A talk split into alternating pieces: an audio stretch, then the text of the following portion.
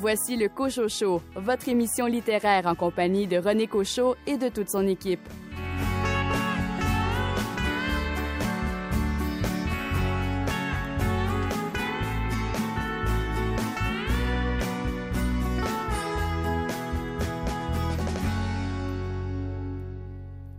Gilles Latour est nommé poète lauréat francophone de la ville d'Ottawa. Pendant deux ans, l'auteur aura pour mandat de promouvoir les arts littéraires et de faire rayonner la voix unique d'Ottawa dans le monde. Ici René Cochot, au sommaire de l'émission. Une entrevue avec Janine Messadier à propos de son livre Lettres à Tar Benjaloun. Un entretien avec l'auteur Mathieu Delaunay concernant son recueil de nouvelles pour tout l'or de la forêt. Christiane Lahaye présente la nouveauté de Michel Paul, Anne Hébert contre Vents et Marées chez l'évêque éditeur. Iseult Bacon Marcorel des éditions à lire nous parle du roman policier Meurtre avec vue de Thomas King. Lisanne Leblanc des éditions L'Interligne présente le livre de Michael Gouvéa, Les exercices somnambules. Et pour m'accompagner, André Jacques, vous avez retenu quel roman policier cette semaine? je vais vous parler d'un roman d'un auteur américain, J.P. Smith, et qui s'appelle Noyade, publié chez Gallimard. Quant à vous, Félix Morin, quel essai a attiré votre attention? Le dernier homme et la fin de la Révolution, Foucault après mai 68. Bienvenue au Cochot Show.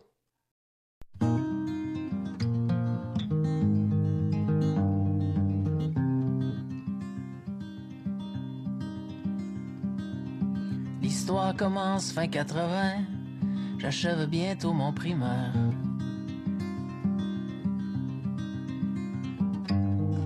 Je ricane toujours pour rien. Le soir, je cours à patinoire.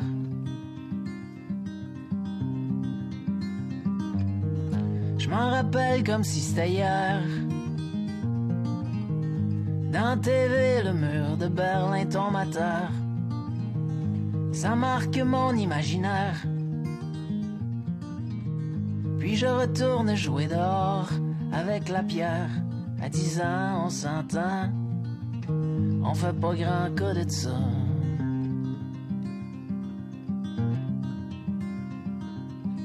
Mon oncle Bertrand est décédé.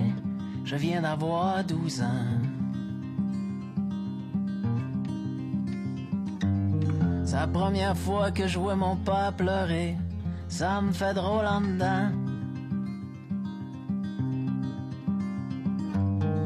Je m'en rappelle comme si c'était hier. Veux pas rentrer dans le salon funéraire. Je reste longtemps là planté devant le portique avec ma mère. À 12 ans, on s'entend. Y a des deuils qui s'oublient pas.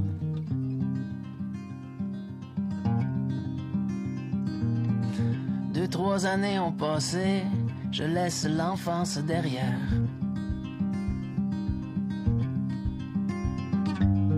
Passe des New Kids à Nirvana, de Gretzky à Che Guevara.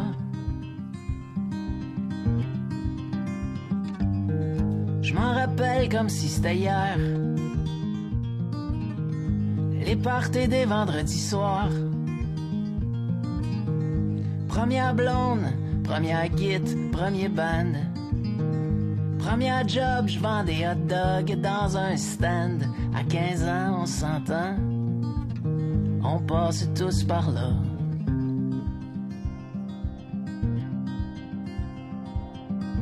Deux ans plus tard, j'entre au cégep en pleine campagne référendaire.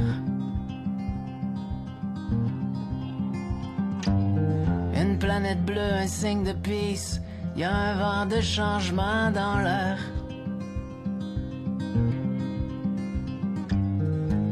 Je m'en rappelle comme si c'était hier. L'automne est rempli d'espoir.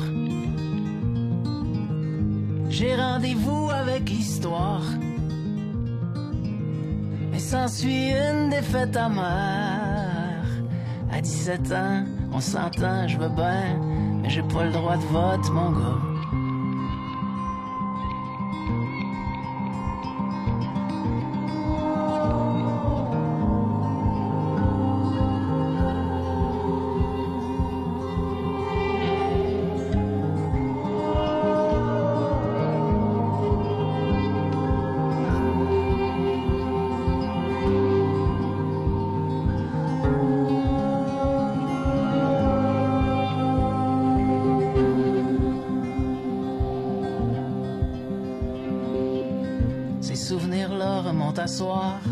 Quand je te vois jouer sa patinoire.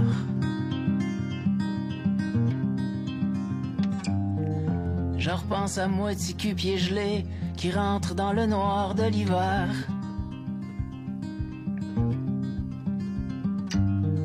Le feu qui chauffe la chaumière. Ma mère qui m'attend avec ma soeur et mon père. Bertrand débarque avec son jeu de cartes et puis sa bière. Et je m'endors au son des rires dans les airs. On est la somme, on s'entend, de ben de l'amour, mon gars. On est la somme, on s'entend, de ben de l'amour,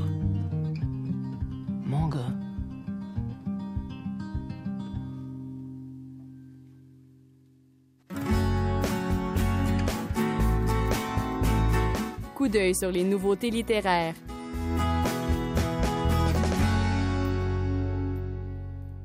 Les éditions à lire nous font découvrir l'auteur Thomas King avec la publication du roman Meurtre avec vue. Écoutons Isolte Bacon-Marcorel.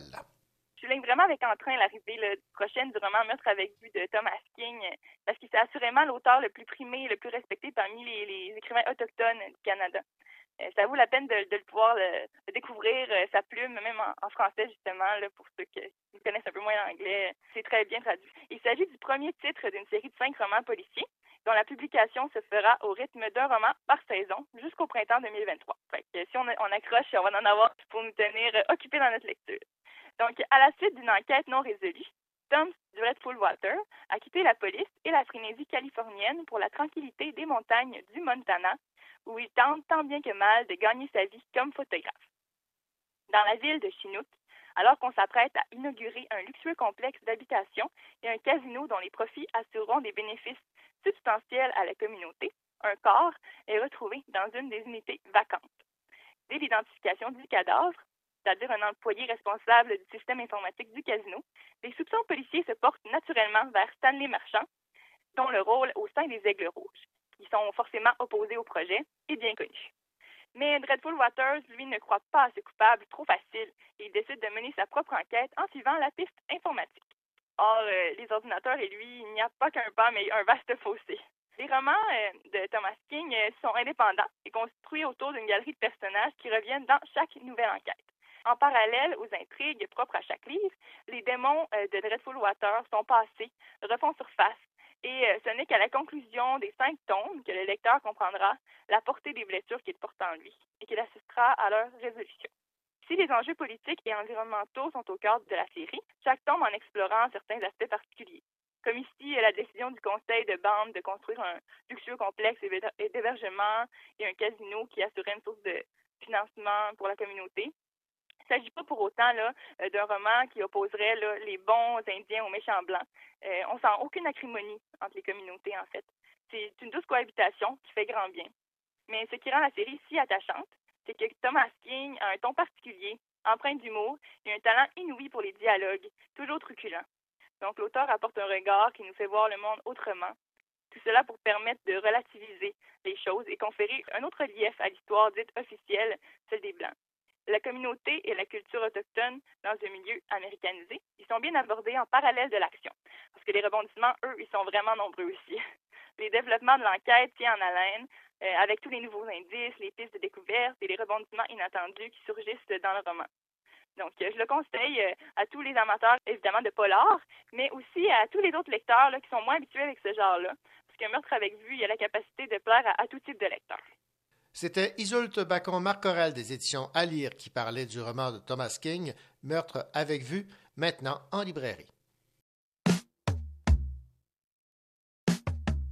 Je suis un gars plutôt normal, classé général. Au fond de moi, c'est élégant, c'est ouais.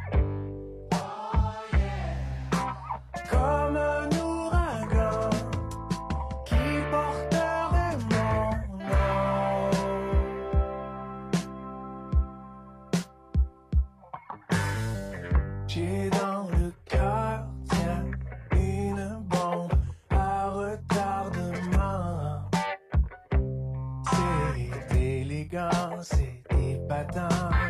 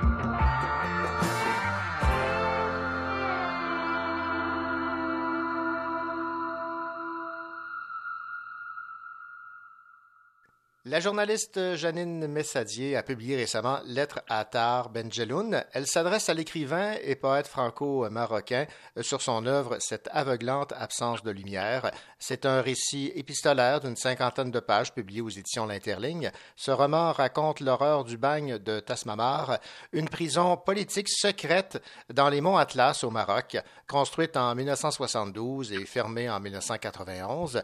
Janine Messadier, bonjour. Bonjour René. Janine, euh, vous dites avoir été frappée par la sénérité du prisonnier dans cet euh, environnement euh, carcéral, parce que, faut pas se le cacher, là, cette prison secrète, ce n'était pas de tout repos. Parfaitement, c'était une prison mouroir, donc euh, les prisonniers qui étaient enfermés mouraient pour la plupart. Euh, et moi, euh, le livre de Tahar Benjeloun, Cette aveuglante absence de lumière, à, à sa lecture, j'ai voulu écrire euh, cette lettre par amour pour l'écriture de Benjeloun. Il a une plume grandiose et, et aussi pour la compassion que j'ai ressentie pour son personnage principal, parce que l'auteur euh, m'a fait vivre très intensément ce que vit euh, Salim, le prisonnier du bagne mouroir de, Ta- de Tasmama. C'est Mhm. cruel, c'est bouleversant et je vous dirais que euh, René, c'est véritablement la dimension mystique du livre qui m'a le plus touchée parce qu'elle fait la lumière sur cette capacité qu'a l'être humain de dire non à la mort, de dire non euh, par la force de son esprit, par sa très grande foi. Alors, c'est vraiment un livre, moi, qui m'a ébloui. Et son titre, d'ailleurs, est magnifique. Oui, tout à fait. Vous dites combien de jours et de nuits a-t-il fallu pour achever ce livre? De quelle manière avez-vous réussi à pénétrer dans ce trou pour en connaître tous les contours, les définir et pour y voir au-delà de l'humanité un horizon de lumière, une éternité promise? C'est un tour de force de réussir ça. non?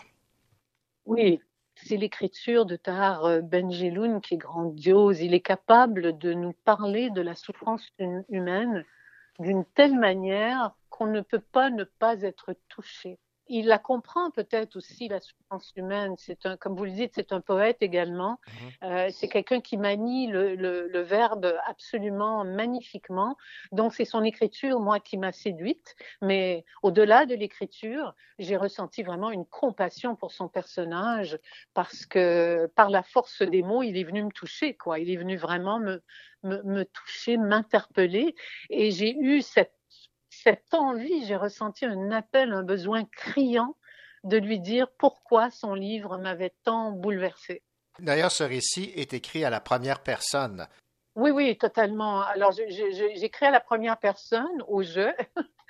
je vous raconte tout cela, je vous raconte tout cela, mais c'est pas un jeu clos, hein, René, c'est un jeu derrière se cache euh, le collectif, hein, parce qu'au-delà de la lettre à Tahar Benjiloun, évidemment, je, lui parle de, de son personnage qui m'a tant bouleversée, mais je fais aussi euh, un parallèle avec ce qu'a vécu un cinéaste irakien qui lui aussi a énormément souffert sous la dictature de Saddam Hussein, lui et, les membres de sa famille. Donc je fais un parallèle entre ces deux histoires, différentes certes, mais qui se rejoignent justement d'une certaine façon par cette volonté, cette force intérieure euh, que déploient les deux protagonistes pour rejeter la mort. Alors, à mon humble avis, finalement, Lettre à Tahar Benjeloun met en lumière des événements douloureux qui font écho à la résistance, au combat contre la torture, la, la réclusion, la violence, les, les, détentions et exactions inhumaines, qui malheureusement, encore aujourd'hui, René, s'énoncent dans, dans, le présent. Et je crois que cette lettre défend des valeurs humanistes et questionne aussi les raisons pour lesquelles notre monde s'en va vers, vers, vers une dérive, quoi. Oui, ben, je vais vous citer d'ailleurs en page 39, ça, ça rejoint ce que vous dites. Cet ex détenu que vous décrivez avec une telle puissance du verbe m'a profondément ébranlé parce qu'il me rappelle ce que plusieurs vivent encore aujourd'hui alors que les idées islamistes se répandent comme un cancer au Proche-Orient. Oui, il est vrai qu'il y a cette vague hein, de terrorisme et d'ailleurs je parle un peu plus loin de, de la chute de la Syrie, de l'Irak. Il y a d'autres pays hein, dont on parle très peu dans les nouvelles qui, euh, qui souffrent énormément. Donc, je, je, pense ici au Soudan, euh, au Niger également. Ouais. Euh, alors, il y, a, il y, a, oui, il y a ça. C'est d'aller euh, plus loin, c'est-à-dire le livre de Tahar Benjeloun a été le prétexte d'écrire cette lettre mais d'aller plus loin, de parler des, événements heureux et douloureux euh, qui secouent euh, nos sociétés, euh, les pays qui nous entourent et qui, rejoignent fina finalement notre humanité. Vous avez choisi cette aveuglante absence de lumière. Tahar Benjeloun en a écrit plusieurs autres, dont un Goncourt. Pourquoi celui-là précisément? C'est vrai que je fais référence à la nuit sacrée dans le livre de, de manière très succincte, oui, oui, oui, oui, de manière très, très subtile. Je ne sais pas quoi vous répondre, René, parce que quand j'ai ramassé ce livre euh, au moment où il est sorti, euh, je crois que c'était au début des années 2000, je n'ai pas pu le lâcher, ou si je le lâchais, je le lâchais quelques secondes et je le reprenais. Et, et, et je ne sais pas, m'est venu il m'a vraiment, il m'a vraiment interpellé. Il est vrai que vous, ce que vous dites, j'ai énormément de livres de Tahar Benjeloun dans ma bibliothèque. J'ai mes contes de Perrault, j'ai l'ablation, j'ai Lettre à un jeune Marocain, Mhm. j'ai le bonheur conjugal, j'ai la nuit sacrée et j'ai cette aveuglante absence de lumière. Et Ouais. c'est- c'est fou, c'est le livre qui m'a vraiment euh, le plus marqué. Ben, à preuve, je vais vous citer ici en page 19, Tahar Benjeloun, Votre aveuglante absence de lumière est un livre immense, un livre qui contient des vérités obscures et terrifiantes, des vérités immondes que l'on ne peut franchir que de l'au-delà. C'est pour cela que votre livre a réussi à me troubler, parce que vous avez vu la mort de l'au-delà, vous l'avez traversé comme on traverse un désert, vous avez eu soif, vous avez eu faim, vous avez vécu tous ces états de non-être imposés par ce trou, et vous avez réussi à passer de l'autre côté afin de regarder la mort vivante en face pour ensuite la décrire et l'étaler sur vos pages blanches comme un grand bouquet de fleurs endolorées. C'est beau, ça. J'aime vous écouter me citer comme ça, c'est très beau. Oui. C'est très, très beau. Non, c'est vrai que c'est beau. Vous savez, j'ai beaucoup travaillé le texte. Euh, il y avait un besoin de, dire, on, le sent, un besoin criant de dire, on le sent fortement euh, à la lecture de, ce que vous venez de lire, et le tout dans une, dans une langue, dans un registre lyrique, toujours poétique. Euh, les rimes sont très présentes, parfois le, le texte se rapproche de la prose.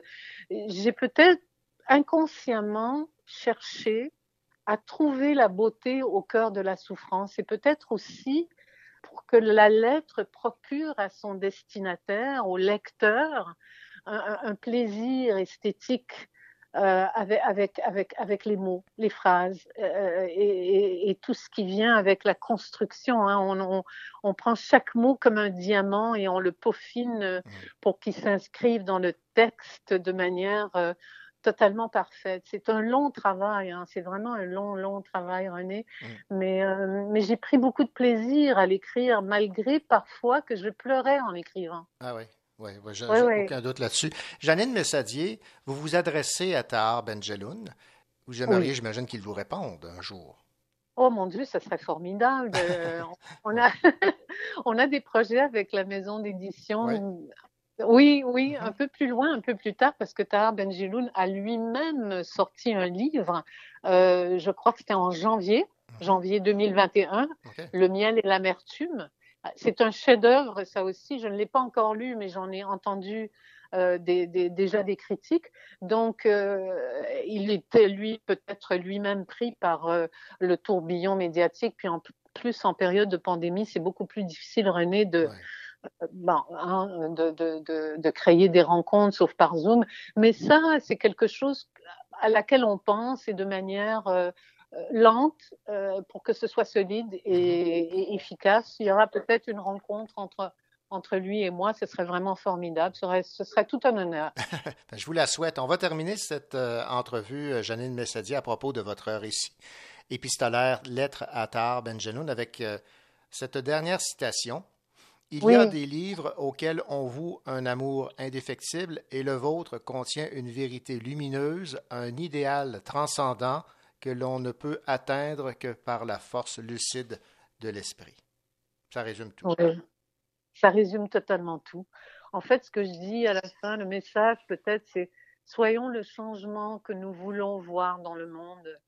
Soyons forts, choisir le chemin du cœur, de la compassion, du respect de soi euh, et des autres, bien sûr. De la nature aussi. Hein Il ne faut pas l'oublier, elle, elle est présente dans ce livre. Oui, c'est tout à fait ça, René, c'est tout à fait ça.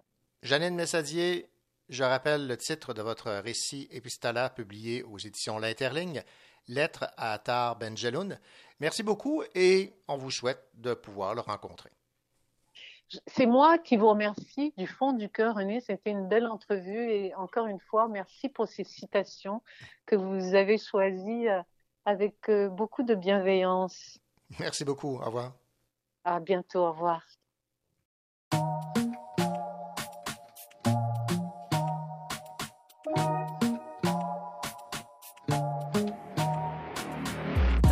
Pas toi, mais casse la tienne. Faut te comporter comme du monde, c'est la base, amen. Comme une vague, ta misogyne, il faut que tu la ramènes. Je te fais pas la leçon, t'as des filles quand même. T'es toujours prêt à parler, chut, pour toi. Garde, garde ton spénine pour jamais la prochaine fois. Je vois toujours les mêmes qui l'ouvrent par devant leur louvre. En douce font les you, voir, je passe les chats à bois. Hey, tous ces mêmes, tous ces mêmes marques, mêmes. J'ai les kamehameha culpa. Tous ces mêmes, tous ces mêmes marques, tous ces mêmes. Les kamehameha culpa. Fais sa tête, lève les bras, dis le corps, tu sais pas juste derrière les caméras. Hein. Fais sa tête, lève les bras, dis le corps, tu sais pas juste derrière les caméras. C'est le sujet qui est délicat. Je suis pas là pour le débat,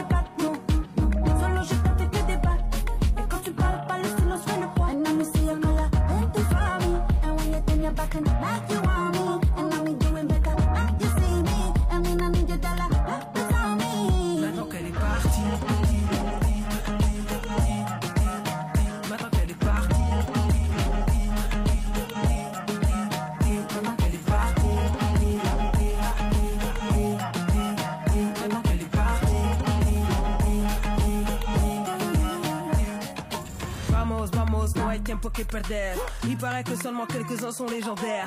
Les scoops sont très juteux, mais on fait comme à la guerre. Trop d'ego pour avouer qu'une femme est leur collègue. Pas de colère en fait, j'observe, on paie l'hôtel, y a pas de frère.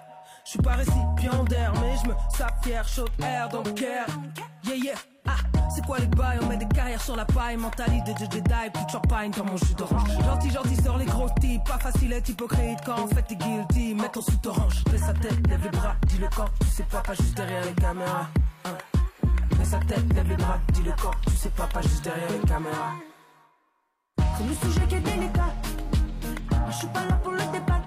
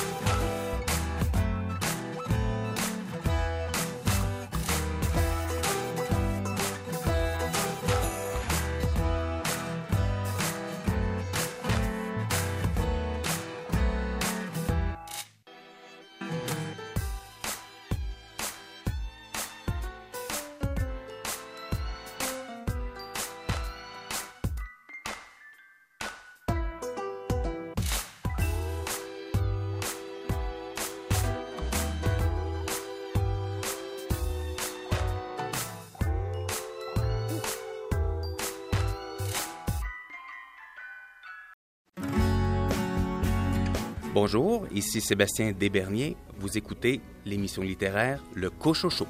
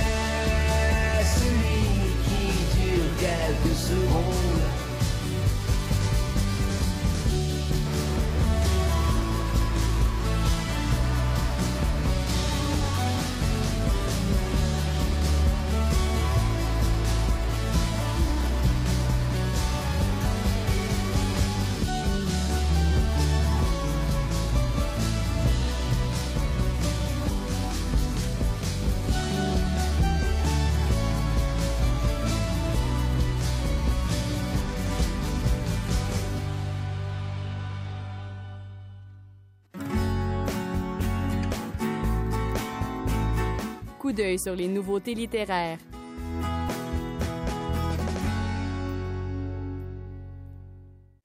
Michel Laure signe chez l'évêque éditeur un essai sur Anne Hébert. Écoutons la directrice littéraire, le résumé. Je dois dire d'emblée que euh, il s'est écrit énormément de choses sur l'œuvre d'Anne Hébert.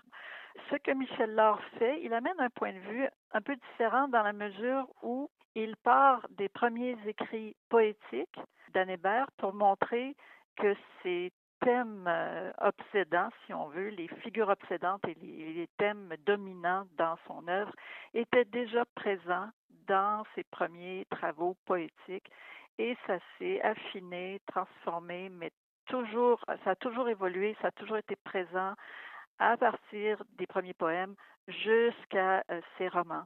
L'essai euh, s'arrête cependant à ce que Michel Laure appelle les premiers romans d'Anne Hébert. Euh, donc, ça, commence avec les chambres de bois et ça se termine avec les fous de bassin en passant par le recueil de nouvelles euh, Le Torrent. Les œuvres plus récentes sont exclues de l'essai dans la mesure où l'art considère qu'à partir du moment où Anne Hébert termine son premier cycle romanesque avec les fous de bassin, elle entre dans une autre façon de faire où là, il y a jusqu'à un certain point une rupture par rapport à ce qu'elle faisait au début. Mais ça reste, euh, même si ça ne couvre pas l'entièreté de l'œuvre d'Anne ça reste que ça reste une, je dirais, une- d'une certaine manière, une initiation euh, très bien faite à, à l'œuvre d'Anne Hébert et aux thèmes qui, euh, qui ont porté, euh, en fait, qu'elle a porté là, dans son imaginaire pendant de nombreuses années. C'était Christiane Lahaye de chez l'évêque éditeur qui résumait l'essai de Michel Laure sur la poète et autrice Anne Hébert, maintenant en librairie.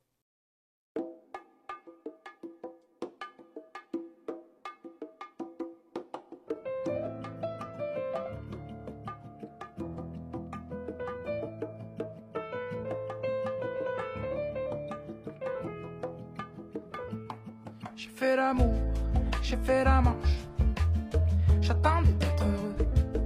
J'ai fait des chansons, j'ai fait des enfants. J'ai fait au mieux. J'ai fait la gueule, j'ai fait semblant.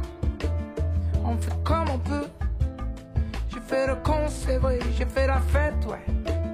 Je croyais être heureux. Mais y a tous ces soirs sans pote. Quand personne ne sonne et ne vient. Dimanche soir dans la flotte, comme un con dans son bain. essayant de le noyer, mais il flotte. Ce putain de chagrin. Alors, je me chante mes plus belles notes et ça ira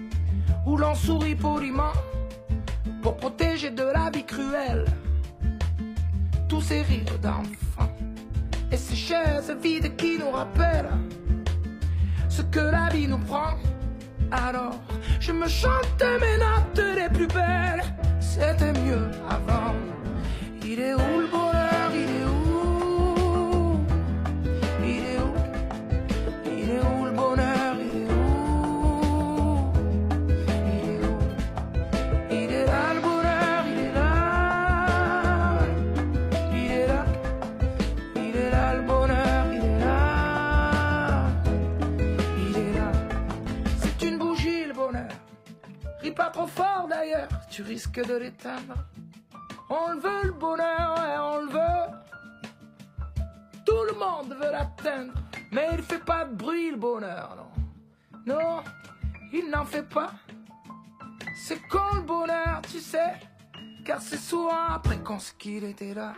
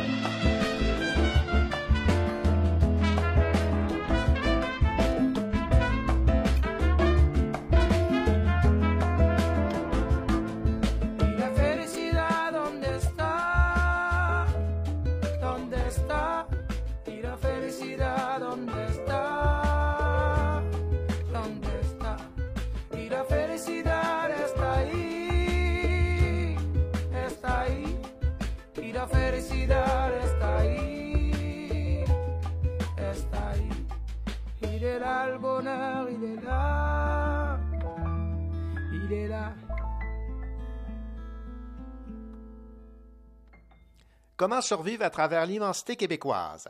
L'heure est fatidique en effet pour la baleine menacée dans le golfe du Saint-Laurent, ou la jeune activiste écologique lancée dans une étrange chasse sous les fondaisons gaspésiennes, pour l'Inuit qui garde le front haut dans les tourbillons de l'existence et la poudrerie du Grand Nord, pour ces deux amis qui évoquent leur lutte libertaire à bord d'un voilier sur la rivière des Outaouais, ou ces marcheuses qui quittent les Laurentides en plein été indien décidées à réfuter l'avenir qu'on a écrit pour elles. Voici le résumé d'un recueil de nouvelles de Mathieu Delaunay pour Tout l'or de la forêt nouvelle du Québec publié aux éditions Transboréal. Nous avons en ligne l'auteur, Mathieu Delaunay. Bonjour. Bonjour. Mathieu, pour euh, situer euh, les gens qui euh, vont découvrir votre plume, ce serait peut-être bien de vous présenter dans un premier temps. J'ai euh, 36 ans. euh, je suis venu ici euh, en accompagnant ma conjointe qui est venue faire des études de doctorat à Montréal. Donc, on- nous sommes établis à Montréal. Et c'est de là que j'essaye de parcourir mon exploration du Québec. J'ai une activité professionnelle en communication et en journalisme.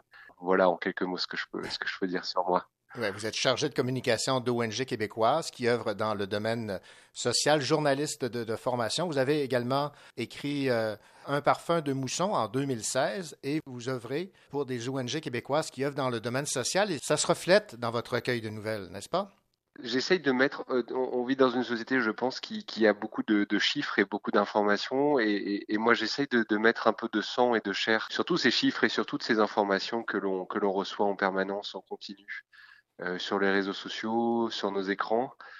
Et euh, il me paraît très important pour moi d'aller euh, à la rencontre de ces gens, pas forcément de ces gens qui souffrent, hein, c'est simplement de ces humains en fait qui vivent et de cette euh, nature aussi qui vit euh, autour de nous, pas, pas assez avec nous à mon goût, mais en tout cas autour de nous. Et j'essaye, euh, oui, c'est ce que c'est ce que je m'emploie à faire depuis euh, depuis maintenant euh, une quinzaine d'années, depuis que j'ai fait un long voyage à vélo qui m'a emmené euh, euh, jusqu'à jusqu'à l'extrême-orient russe à Vladivostok. J'essaye de parler des sujets et des combats qui me tiennent à cœur. Parmi ces combats qui vous tiennent à cœur, il y a la protection de l'environnement. Euh, Je vais vous citer ici dans votre euh, avant-propos. Vous dites J'ai compris que j'avais une dette envers le Québec et que je ne pourrais jamais l'acquitter. Je sais que ses habitants sont des gens simples, bien ordinaires, et qu'ils prendront ce livre simplement pour ce qu'il doit être, une façon de leur dire merci. Et pourtant, lorsqu'on parcourt et qu'on lit vos nouvelles, ce n'est pas un portrait très très flatteur qu'on a du, du Québec qui euh, a de la difficulté à respecter euh, les Premières Nations, l'environnement, entre autres. Oui, mais euh, pas plus les Québécois que les autres. Et vous savez, il y a une phrase que j'aime beaucoup, c'est euh, un ami, c'est que c'est quelqu'un qu'on connaît très bien et qu'on aime quand même. Et donc, ce livre n'est pas du tout à prendre comme une critique ouverte du, du Québec et des Québécois. C'est davantage une déclaration d'amour à ce territoire qui ne manque pas euh, ni d'originalité, ni de souffrance et ni de beauté. Et, et je pense que tout ce que les Québécois n'arrivent pas à faire, euh, d'autres ailleurs n'arrivent pas à le faire non plus. Et il n'est certainement pas question pour moi, en tant que Français, de donner des leçons aux Québécois, mais j'ai vraiment envie de donner un regard, j'espère, le plus juste possible sur le territoire que j'ai eu l'occasion d'arpenter et de découvrir. Et donc, euh, et, et donc, ça n'est absolument pas un procès que j'instruis. Euh, c'est vraiment, j'essaye de décrire les choses telles qu'elles sont. Alors parfois, les choses, quand elles sont décrites, elles font, elles font mal à lire euh, et j'ai conscience que certains Québécois pourraient avoir mal en le lisant, mais il faut surtout pas que euh, les lecteurs, euh, les lectrices prennent ce livre justement comme un coup de, poignard. Moi, je sais l'arrogance française ici au Québec et, j'espère vraiment ne pas être tombé dans ce piège-là. Absolument pas. Analysons maintenant, Mathieu Delaunay, quelques-unes de vos nouvelles. On va commencer par euh, la première, le golf, où euh, il est question du sort euh, qu'on réserve à nos baleines, si populaires chez les Québécois autant que chez les touristes. Alors, on se préoccupe du sort qu'on leur réserve et vous terminez cette nouvelle de la façon suivante. Je vous propose maintenant de retrouver Daniel Lepage qui a délocalisé son bulletin météo à Gaspé. Bonjour Daniel. Alors, étonnamment, beaucoup de soleil et de chaleur en ce mois de mars malgré quelques fortes pluies. Alors, allons-nous pouvoir sortir les barbecues plus tôt que prévu cette année? Cette chute est, est volontairement sarcastique et ironique. Et je pense qu'elle a, elle a, cette- elle a pour but d'expliquer que, pour tout vous dire, je, je me fais aucune illusion sur notre façon de traiter l'environnement, euh, québécois ou pas. hein, ça, ça n'a rien à voir. C'est pas une question de, de nationalité ou de ou de province. Je me demande si nous ne sommes pas bons qu'à détruire les choses que l'on a autour de nous.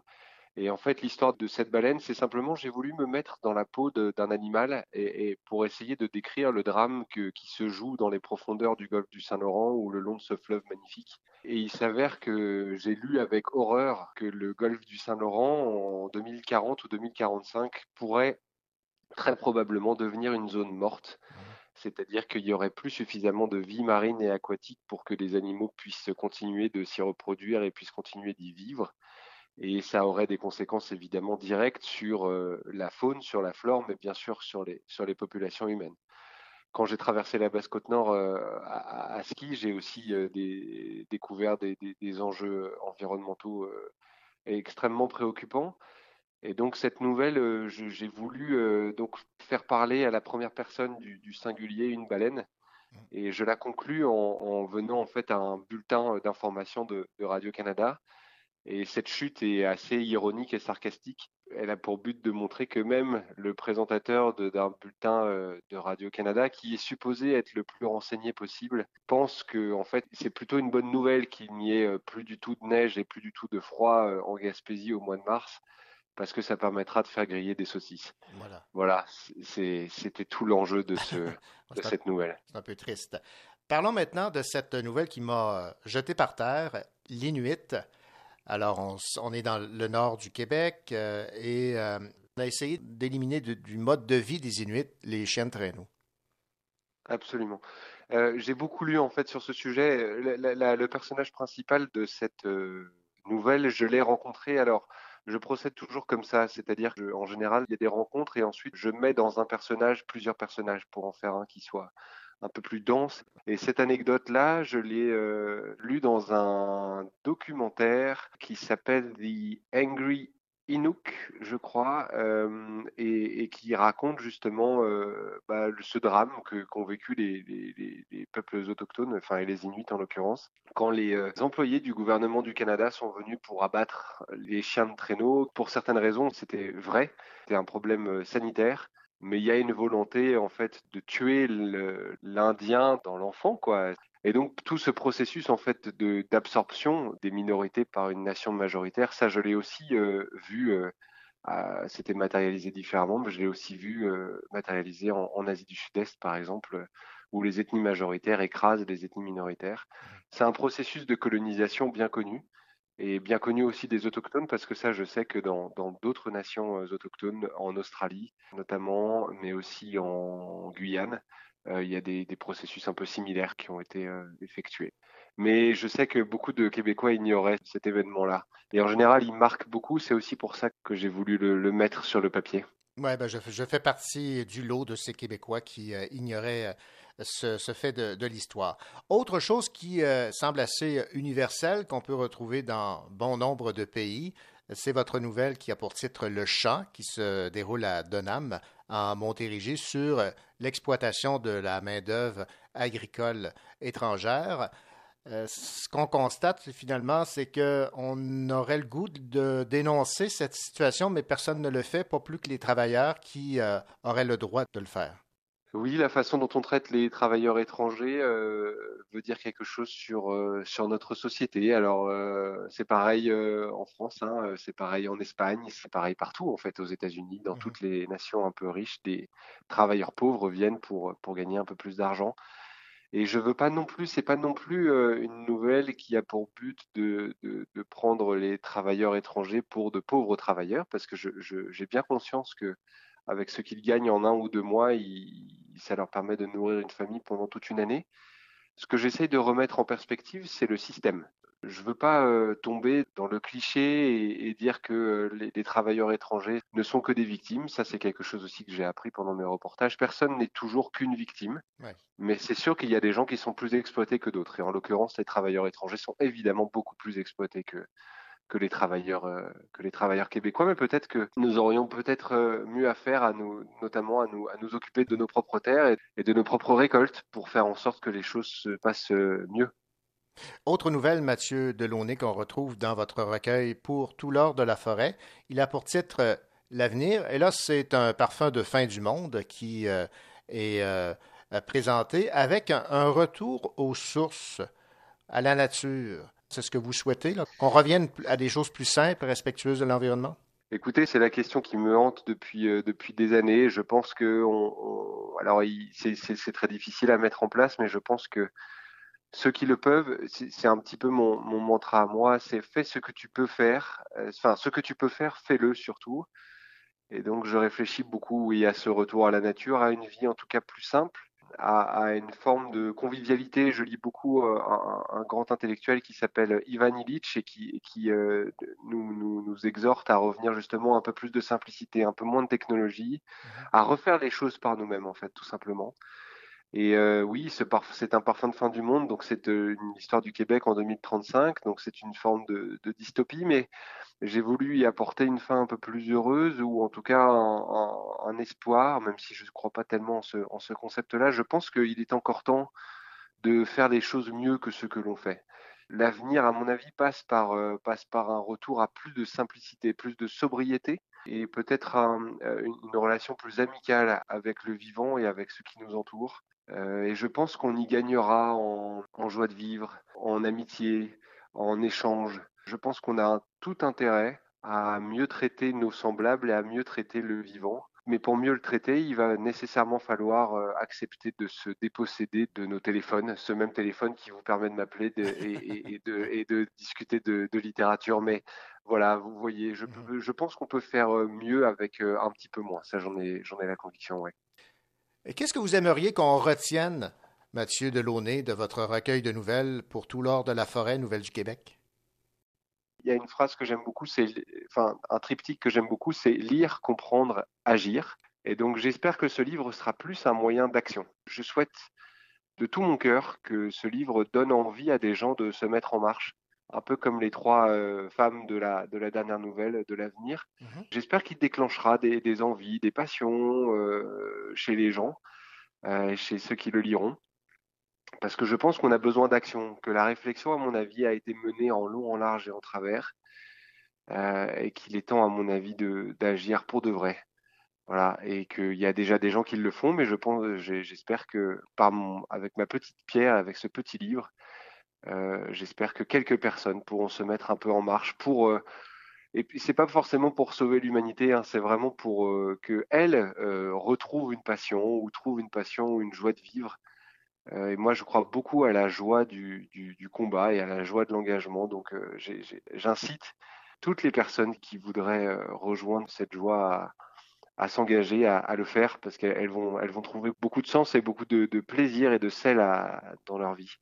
Ben, on va souhaiter que ce soit un vœu exaucé. Mathieu Delaunay, je rappelle le, titre de votre recueil de nouvelles pour tout l'or de la forêt nouvelle du Québec aux éditions Transboréal. Et euh, je rappelle également que vous avez publié pour cette même maison d'édition un autre recueil de nouvelles qui se passe cette fois au sud-est asiatique, Un parfum de mousson, nouvelles du sud-est asiatique. Merci beaucoup, Mathieu Delaunay. Ça a été un plaisir de discuter avec vous. Merci à vous, merci infiniment.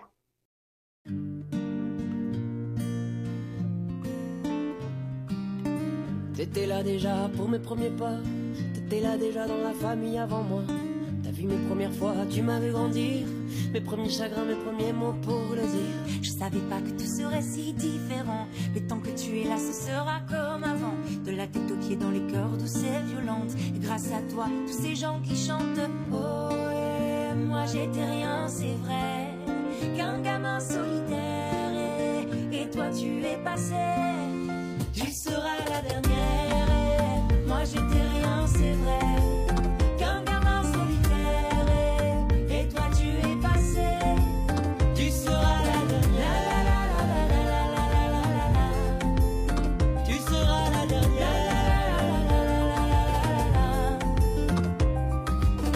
Tu étais, tu es, tu resteras ma belle.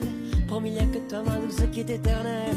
Les années, les amis, les amours passent. Et toi, tu restes et me fais rester à ma place. Tu seras mon île quand je serai loin d'ici. Tu seras mes ailes toujours, toujours dans mes nuits. Dans les joies, les panneaux de cœur, dans les tourmentes. Et grâce à toi, tous ces gens qui chantent.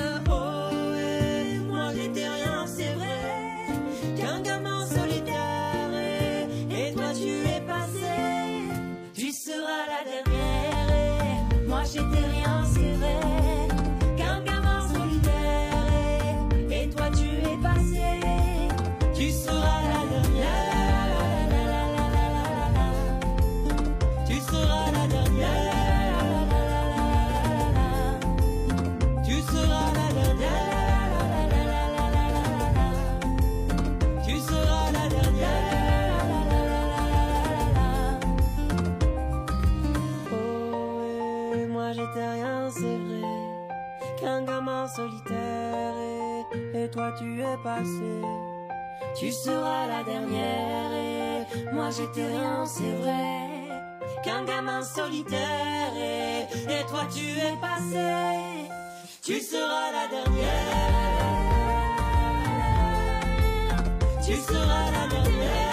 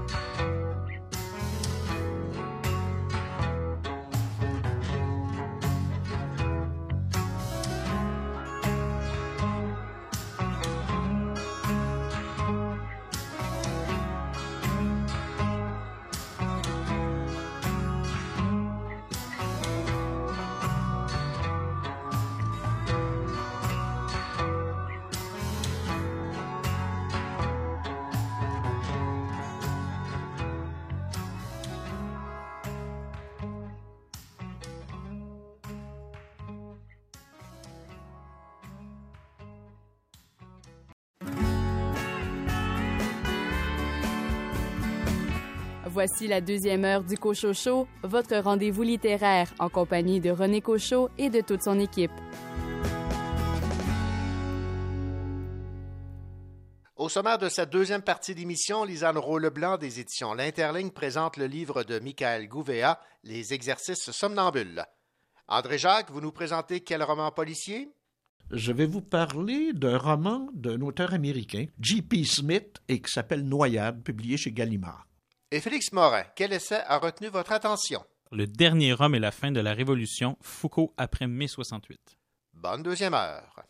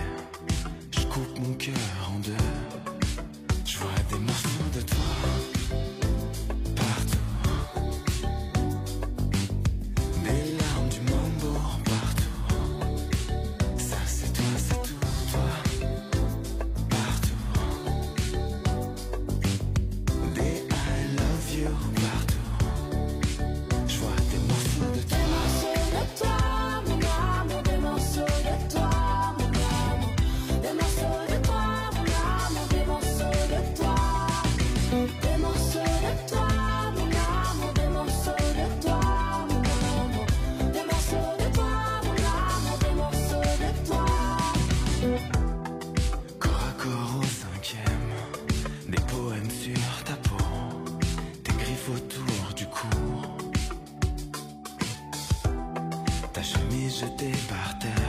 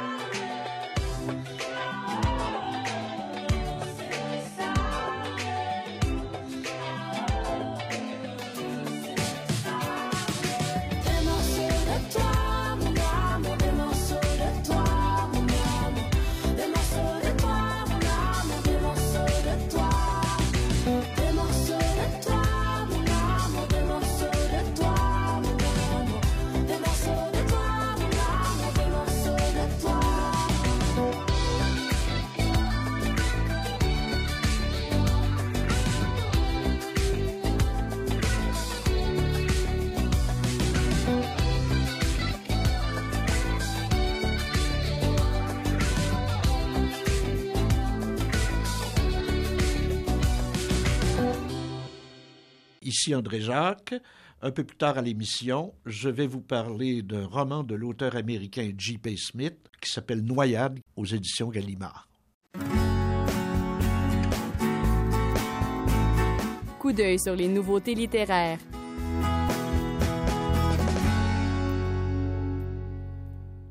Les exercices somnambules, c'est vivre quelque part à côté de soi-même, là où le sommeil est agité. C'est la douceur sourde du quotidien qui nous secoue à la fois par ses vertiges et ses douceurs. C'est aller en ville, entendre une rumeur et se sentir comme le dernier informé. Voici qui résume un peu ce qu'on retrouve dans le recueil de poésie Les exercices somnambules de Michael Gouvéa. Écoutons Lisanne Roux-Leblanc des éditions L'Interligne nous en dire plus. C'est le fruit d'un jeune poète, c'est son premier recueil. Et euh, ce que je trouve intéressant, c'est qu'il a cité comme inspiration autant le livre de l'intranquillité de Fernando Pessoa que Jean-Christophe Réel, qui est quand même le poète moderne présentement et dont tout le monde parle. Et, puis, bon, pour avoir lu euh, le recueil, je trouve que quand même la, référence à Réel est, évidente aussi. Mais euh, Michael Gouveia a vraiment sa propre couleur. C'est un petit coup de cœur, vraiment, ce recueil-là. C'est une poésie du quotidien, très terre-à-terre, avec des sujets plutôt banals, je dirais, mais quand même euh, la poésie qu'il crée, les images, euh, parfois c'est d'une simplicité désarmante, mais ça crée des images tellement fortes, tellement percutantes, qui, je pense, vont parler aussi à beaucoup de gens, vont rejoindre beaucoup de gens, en particulier les jeunes aussi. Je pense qu'on sent une forme de fatigue, d'inadéquation avec le réel. Euh, L'auteur parle aussi d'anxiété, de, de, dépression. Il, y a une forme d'inertie dans sa poésie, mais c'est pas du tout euh, négatif. C'est juste que ça traduit bien ce sentiment-là qu'il a voulu transmettre. Une forme de On sent comme c'est euh, entre les exercices somnambules, hein, c'est un peu comme entre le rêve et l'éveil. Il y a quelque chose qui euh, empêche, on dirait, le, narrateur ou en tout cas le, récit de se secouer vraiment. On dirait qu'il est toujours englué quelque part, euh, comme le mouvement entravé un peu, mais ses observations sont vraiment brillantes, tellement bien trouvées. C'est légèrement absurde aussi, justement, dans les images qu'il va accoler ensemble. Puis ce que je trouve le fun aussi, c'est que le rythme le rythme des vers est un petit peu décalé aussi. Donc, ça, ajoute à cet effet d'absurdité, de, malaise, on dirait, comme euh, qui, donc autant le, contenu, euh, la, forme épouse le, le, contenu aussi. Donc, ça, c'est vraiment bien fait. Puis c'est ça, donc les, plusieurs images qui, m'ont vraiment parlé. Donc, euh, là, je peux juste vous citer deux vers qui m'ont frappé. Ça exprime bien le recueil. Ça dit J'existe beaucoup, mais ce n'est jamais assez. Donc, on sent comme euh, en, très peu de mots euh, tout ce côté, oui, euh, de malaise, d'inadéquation, de fatigue, hein, de résignation, comme je l'ai mentionné. Donc, un, premier recueil, les exercices somnambules, qui, je pense, annonce de belles choses pour ce, poète Michael Gouveia. C'était Lisanne Roux-Leblanc des éditions L'Interligne qui nous parlait de ce recueil de poésie arrivé en librairie. Les exercices somnambules de Michael Gouvéa. Filet au ciel, tombé en enfer, j'ai pas que ça à faire, j'ai pas que ça à faire. Et la vie chronophage, prends ma tête en otage, prends ma tête en otage. Je profiter comme un salopard, c'est mon jour de départ, c'est mon jour de départ. Y'a rien de criminel, trouver ça mortel, trouver ça mortel. J'ai un super toubib, un vrai tueur. J'ai confiance, il a la palme. Il me dit qu'il me reste 24 heures. Sans ordonnance et au calme. J'ai dû choper un putain de crabe. Un crustacé qui s'incruste. Moi j'aurais voulu un peu de rab. Mais j'ai plus qu'un jour tout juste. Filet au ciel, tombé en enfer. J'ai pas que ça à faire, j'ai pas que ça à faire. Et la vie chronophage, prends ma tête en C'est mon jour de départ, c'est mon jour de départ. Y'a rien de criminel, trouver ça mortel, trouver ça mortel. Autour de moi dansent tous mes potos, pour mon dernier tour complet. Je veux tout le monde sur la photo. Je suis malade mais fair play. Mon frangin que je ne voyais plus dans ses bras bien entourés. L'alcool tombé comme s'il avait plu. Même ma mère est bourrée. Filet au ciel, tombé en enfer. J'ai pas que ça à faire, j'ai pas que ça à faire. Et la vie chronophage, prends ma tête en otage, prends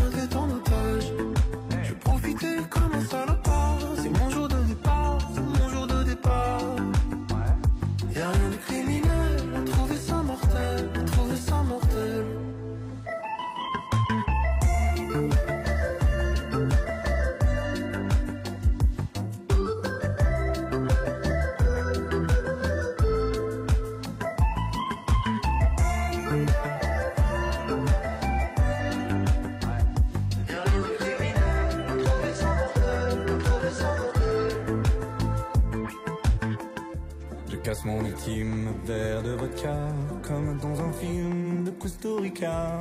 S'il y a une âme au fond de ma viande, même au bord des flammes, je t'aime et je bande. Ça me tord le bide de ne pas vous suivre, mais si c'est rapide, c'est trop bon de vivre. Je pars pas solitaire, je vous vois tout autour, fermez mes paupières, merci pour l'amour. Filer au ciel, tomber en enfer. J'ai pas que ça à faire, j'ai pas que ça à faire. Et la vie chronophage, prendre tes temps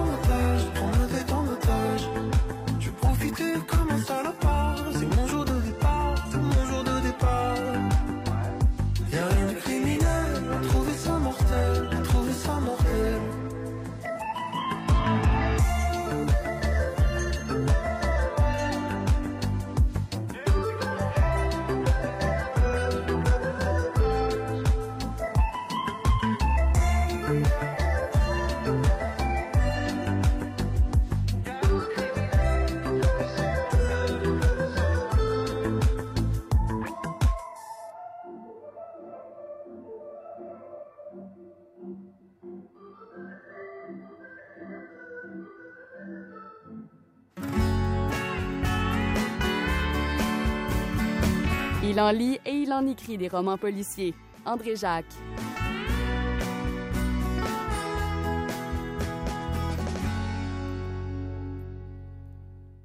André Jacques, bien le bonjour. Bonjour René. André, bien heureux de vous euh, retrouver pour euh, votre euh, passion pour le, Le polar, polar, oui. avec un, un roman d'un dénommé J.P. Smith qui a pour titre Noyade, série noire chez euh, Gallimard. Et ce que Oui. vous me disiez, André, c'est que c'est un auteur que vous ne connaissiez pas. que je ne connaissais pas. Un- le, le roman a été publié euh, chez Gallimard en 2020. C'est son premier roman traduit en français, mais euh, en faisant quelques recherches, j'ai vu que c'était son septième roman en anglais. Il est né à New York. Il a passé aussi plusieurs années en Grande-Bretagne. J'ai trouvé très peu d'informations Mhm. sur ce- cet écrivain. Alors, je, je vous en parle un peu. Ben oui, allez-y. C'est l'histoire d'un personnage qui s'appelle Alex Mason. Et c'est une histoire qui va se dérouler sur deux époques, dans le passé et aujourd'hui. Dans le passé, il y a un personnage qui s'appelle Joey Proctor. Joey Proctor, c'est un jeune de 10 ans, d'une famille riche, mais dont les parents sont au bord du divorce, ça va pas très très bien. Et pour l'été, on a décidé d'envoyer le jeune Joey dans un camp de vacances, un camp d'été dans le, dans le nord de l'État de New York. Là, vous savez, ces, ces beaux camps sur des bords des lacs, etc. Il n'est pas très très chaud à l'idée d'aller passer l'été là. Et euh, surtout, bon, que dès le départ, euh, il y a toutes sortes de récits que les jeunes se content dans, dans le camp, entre autres, euh, la légende de John Otis, qui, qui sera une espèce de personnage mystérieux qui est là depuis presque un siècle, et puis qui enlève des enfants qu'on ne retrouve jamais, et puis tout ça. C'est un petit peu euh, mystérieux. Mais le camp lui-même est, très correct. Mais le petit Joey a une peur bleue de l'eau. Est absolument incapable de se baigner, il a peur de l'eau, il ne sait pas nager. C'est là qu'entre en, en jeu l'autre, le personnage qui va devenir le personnage central du roman, qui s'appelle Alex Mason, qui a 18 ans et qui est moniteur dans ce camp-là, entre autres moniteur de natation. Et il tient absolument, tu sais, c'est comme sa fierté de, de, de moniteur, de gars, hey, tu vas apprendre à nager. Pas beaucoup, beaucoup de succès. Sauf qu'un jour, il veut tellement lui apprendre à nager qu'après le cours, il l'amène sur une espèce de, de, de- de radeau au milieu du lac en lui disant ben, Je vais te ramener, je vais te ramener. Mais il ne le ramène pas, il le laisse là en lui disant faut que tu reviennes seul, faut que tu apprennes à nager. Alors il le laisse sur ce radeau et on se doute, le lendemain, il n'y a aucune trace de Joey Proctor. On ne retrouvera jamais de trace de Joey Proctor. Mhm. Donc voilà pour le passé.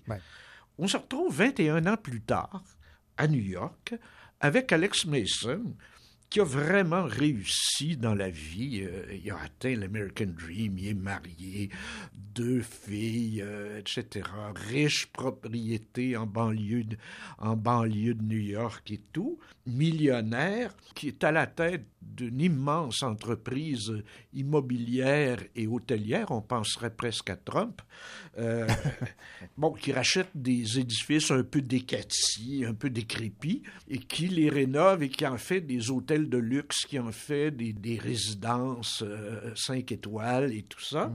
Et il choisit toujours des quartiers qui sont en pleine, euh, on dirait aujourd'hui, gentrification, Ouais. c'est-à-dire ce passage d'un quartier qui jusque-là était un peu minable, à- mais qui devient tout à coup à la mode et qui... euh, bon, alors c'est ça, il achète ces édifices-là souvent à des prix dérisoires pour par rapport au marché, et il, en fait des, des- palaces, si tu veux, pas des immenses choses, mais tu sais, des hôtels de 7-8 étages, très chics et tout ça. C'est le rêve américain. Tout va bien dans la vie, il y a des projets un peu partout. Et peu à peu, vont commencer à survenir des événements étranges qui vont virer au peu à peu au cauchemar. Première des choses, des mots écrits en lettres rouges qui ressemblent à du sang au fond de sa piscine chez lui. Ensuite, au moment où il visite un édifice décrépit, justement, sur lequel il y a- il y a l'œil euh, en vue d'un achat, euh, là aussi, il apparaît des choses sur les, il y a des, des tags sur les murs, euh, Remember Proctor. Et ça va toujours aller comme ça, en grossissant. Des voix d'enfants dans, un ascenseur. Il y a des rats qui sont lâchés dans un de ces hôtels de luxe euh, hyper chic et tout ça. Et à un moment donné, ils sont obligés de fermer parce qu'il y a peut-être une cinquantaine de rats. À un moment donné, il y a une vidéo qui est tournée dans sa maison pendant que lui et sa famille dorment. Et l'individu se promène dans la maison avec la vidéo, va dans la chambre des enfants, va dans leur chambre à eux autres où ils sont en train de dormir et ils filment en train de dormir, etc. Alors tu vois un peu Ouais, le- ouais, le- ouais. la, la montée, euh, et ça va continuer comme ça.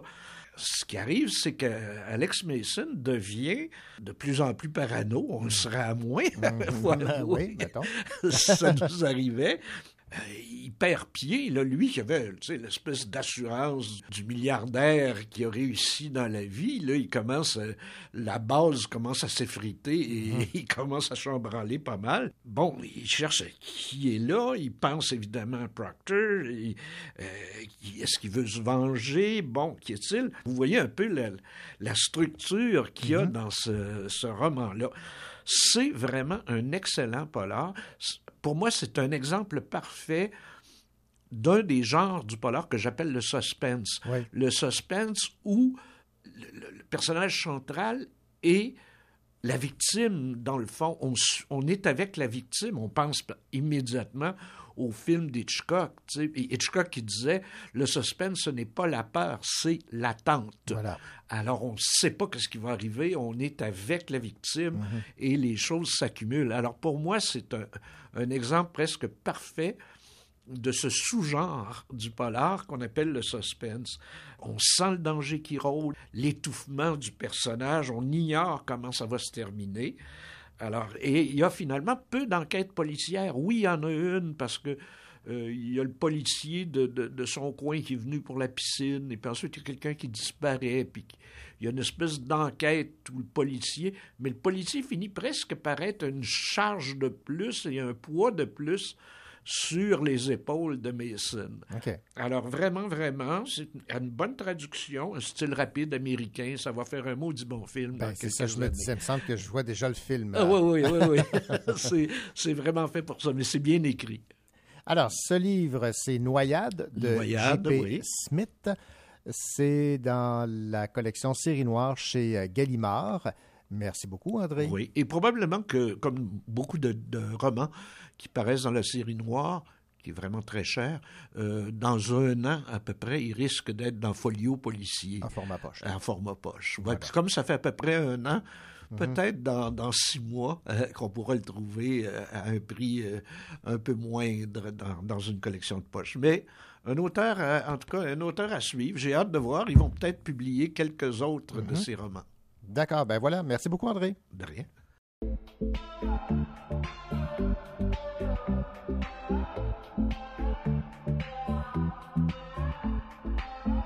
Depuis tout petit, j'en faisais dans mes draps. J'ai formulé, j'ai plongé dans mon sommeil. Je les ai ouverts au pays des merveilles. J'ai croisé la belle qui dormait dans les bois.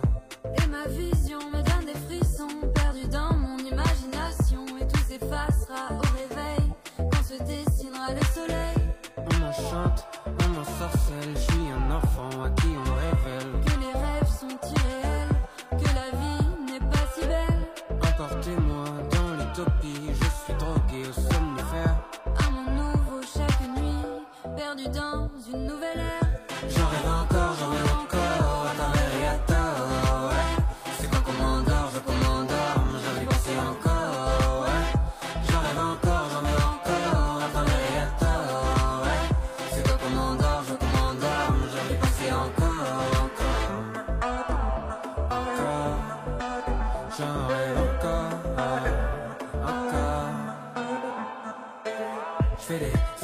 Hallucinations, un le vide me réveille. Je pense que je suis dans l'action.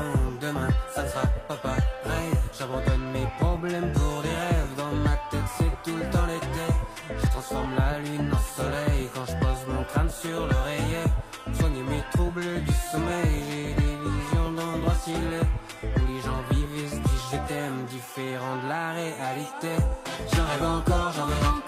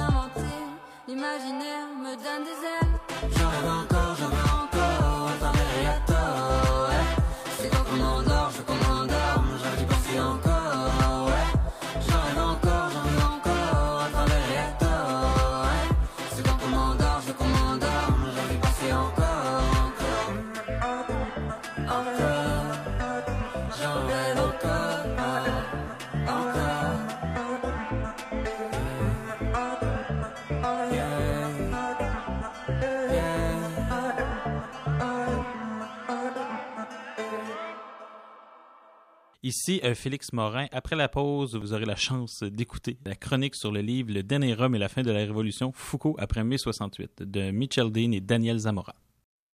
MC Siri au micro pour poser son flow. Ce nouveau morceau de rap vient du lavabo. Se laver les mains du soir au matin pour éviter la contagion est encore le meilleur moyen. Mouiller, frotter, faites mousser, rincer. Mouiller, frotter, faites mousser, rincer. 30 longues secondes à chaque fois, le virus n'aime pas du tout ça. À bientôt dans le lavabo.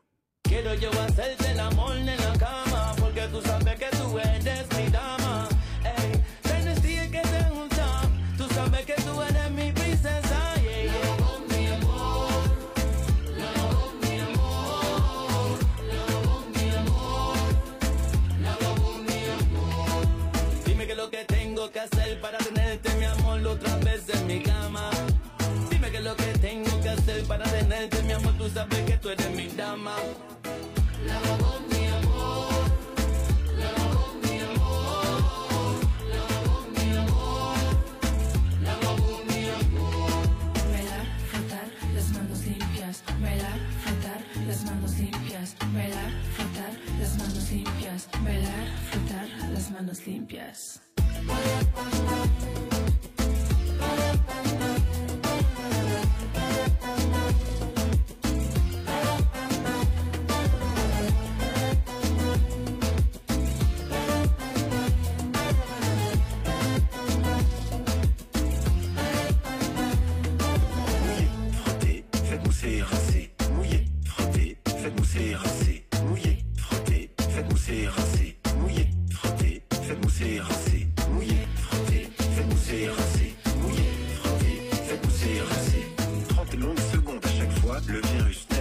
Tout ça. À bientôt dans le lavabo.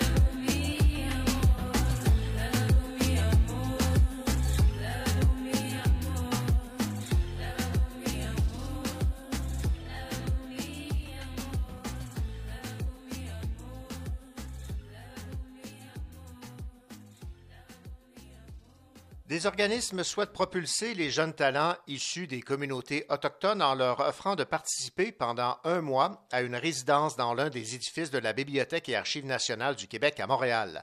Ce projet de résidence s'adresse aux Autochtones vivant hors Montréal. Il vise à favoriser le développement professionnel et personnel des jeunes adultes de 18 à 35 ans. À la fin de la résidence, le fruit de leur démarche de création sera présenté lors du Festival international Présence autochtone en août prochain. Dans un même ordre d'idées, l'écrivain Michel Jean a réuni plusieurs auteurs autochtones de talent dans un nouveau recueil de nouvelles intitulé Wapke. Les auteurs et autrices de différentes nations se projettent dans l'avenir par le biais de la fiction. Il s'agit d'un premier recueil de nouvelles d'anticipation autochtone publié au Québec. Michel Jean a réuni une dizaine d'auteurs de nations et d'horizons multiples, dont Joséphine Bacon, Natacha Canapé-Fontaine et Elisapi Isaac.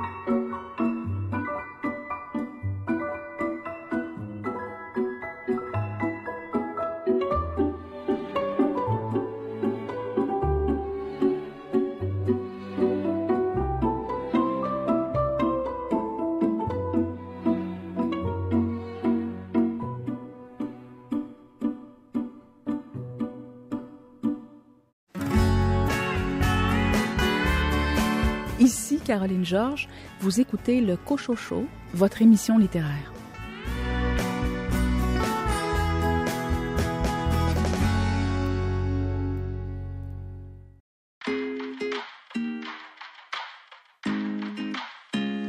T'es tellement belle, you please.